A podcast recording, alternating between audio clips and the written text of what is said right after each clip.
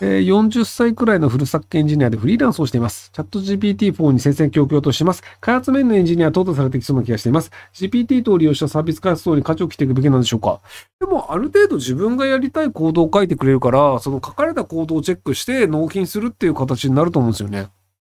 その翻訳の仕事をしてる人も、もう Google トランスレートとか、あの DeepL とかにぶち込んで、で、まあそれっぽいもの上がってきて、でもちょっとま間違ったよね、ここみたいなのを人間が直すっていう形でうまく使うっていうので、で、じゃあ今画家の人たちとかが、じゃあその PC で絵描くときとかも、やっぱりそのイラストレーターとかの便利機能を使ったりするわけですよ。なのでその便利な機能を使って自分のやりたいことを表現するっていうので、なので、その、例えばシンセサイザーであの作曲する人っていっぱいいますけど、本来楽器でやるべきことをシンセサイザーでやって、そのなんかあのちょこちょこ直したりとか、じゃあドラムの音こっちの方がいいよねって直したりとかってザラにあると思うんですけど、なので、あの、便利なツールが増えたっていうだけで、別にその、その職業がなくなるかって話じゃないと思うんですよね。なので、ある程度実力のある人はむしろ仕事ができる量が増えると思うんですよ。その、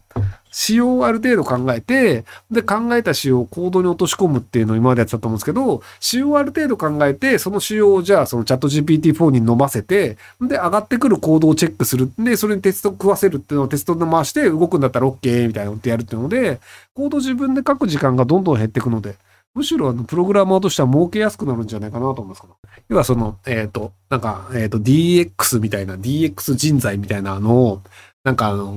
1000万人ぐらい増やさなきゃみたいな確か自民党の人が言ってるみたいなのがあったんですけど、でも別にその、あの、要は DX、えっと、デジタルトランスフォーメーションやる人材を増やすんじゃなくて、今のエンジニアが10倍動けるようになれば、一応可能なんですよ。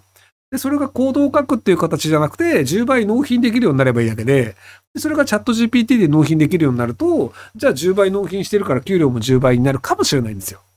なので、割と未来は明るいんじゃないかなと思いますけども。エンジニアもね。えー、こんばんは。元芸人で辞めてからイベント関係の司会業をやっておりましたが、コロナを機に投げ銭アプリの雑談ライバーになって2年半ほど活動してきました。平均すると40万ほどの月収になってきたのですが、YouTube や TikToker のような動画投稿の広告収入収益が上がるタイプのコンテンツと違う投げ銭アプリの未来どう予想されますでしょうか？えっと、さっさと YouTube に来た方がいいっすよ。あの、えっと、まあ、投げ銭は投げ銭で入るんですけど、まず、あの、YouTube の視聴者の方が人数が多くて、金を払う人が多いです。なので、その、えっ、ー、と、まあ、ふわっちだったり、その中、あの、投げ銭系のアプリありますけど、えっ、ー、と、ショータイムだったり、ただそっちよりも YouTube の方が視聴者多いんですよ。で、視聴者が多い方がお金を払われる可能性ありますと。で、さらに YouTube の場合って動画再生による広告っていうのも入るので、僕なので今その、えっ、と、1時間ぐらい喋ってますけど、で、多分スパチャで、そのなんか、5万円ぐらいいったのかな？もらってると思うんですけど、でもこれ置いとくだけで動画再生の再生数によってまたお金がチャリンチャリン落ちるんですよ。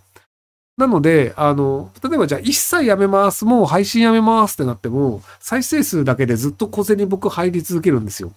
ていうプラスアルファがあるので、早めに YouTube でやった方がいいんじゃないかなと思いますけどね。なんかその投げ銭アプリ系の謎の配信システムを使い続ける理由が僕わかんないんですよね。えっと、すいません。あの、ニコニコ動画を作っていてすいません。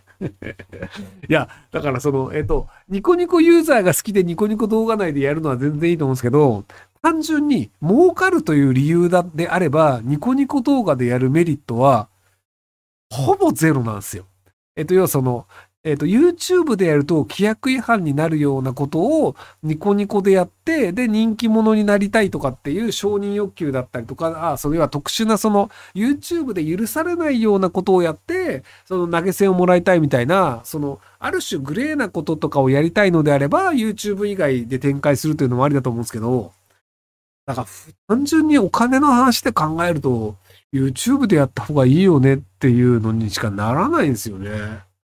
なので、あの、もうその逆にその、こういう形でやってるから他で儲かるんすよっていうのが、もしあるんだったら僕知りたいっす。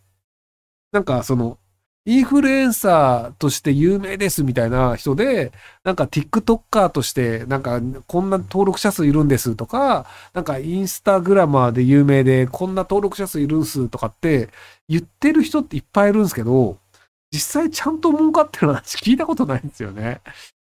だから結局そのインスタグラマーって登録者数いくら増えてもあんまお金入らないじゃないですか。で、企業案件多少やってても、所詮そのスポンサーのレベルを見てると、はいはいっていう感じのスポンサーがお金払ってるわけじゃないですか。そのナショナルクライアントが、その、あの、インスタグラマーにお金払うのって、その海外の、あの、数百万人登録ありますとか、1000万人登録ありますとか、渡辺美さんは別ね、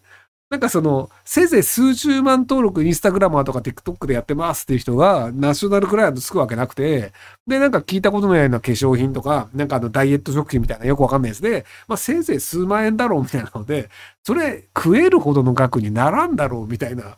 のがあるので、なので YouTube に来た方がいいんじゃないかなと思うんですけどね。はい、老婆しながらいらんこと言いました。すいません。頑張ってください。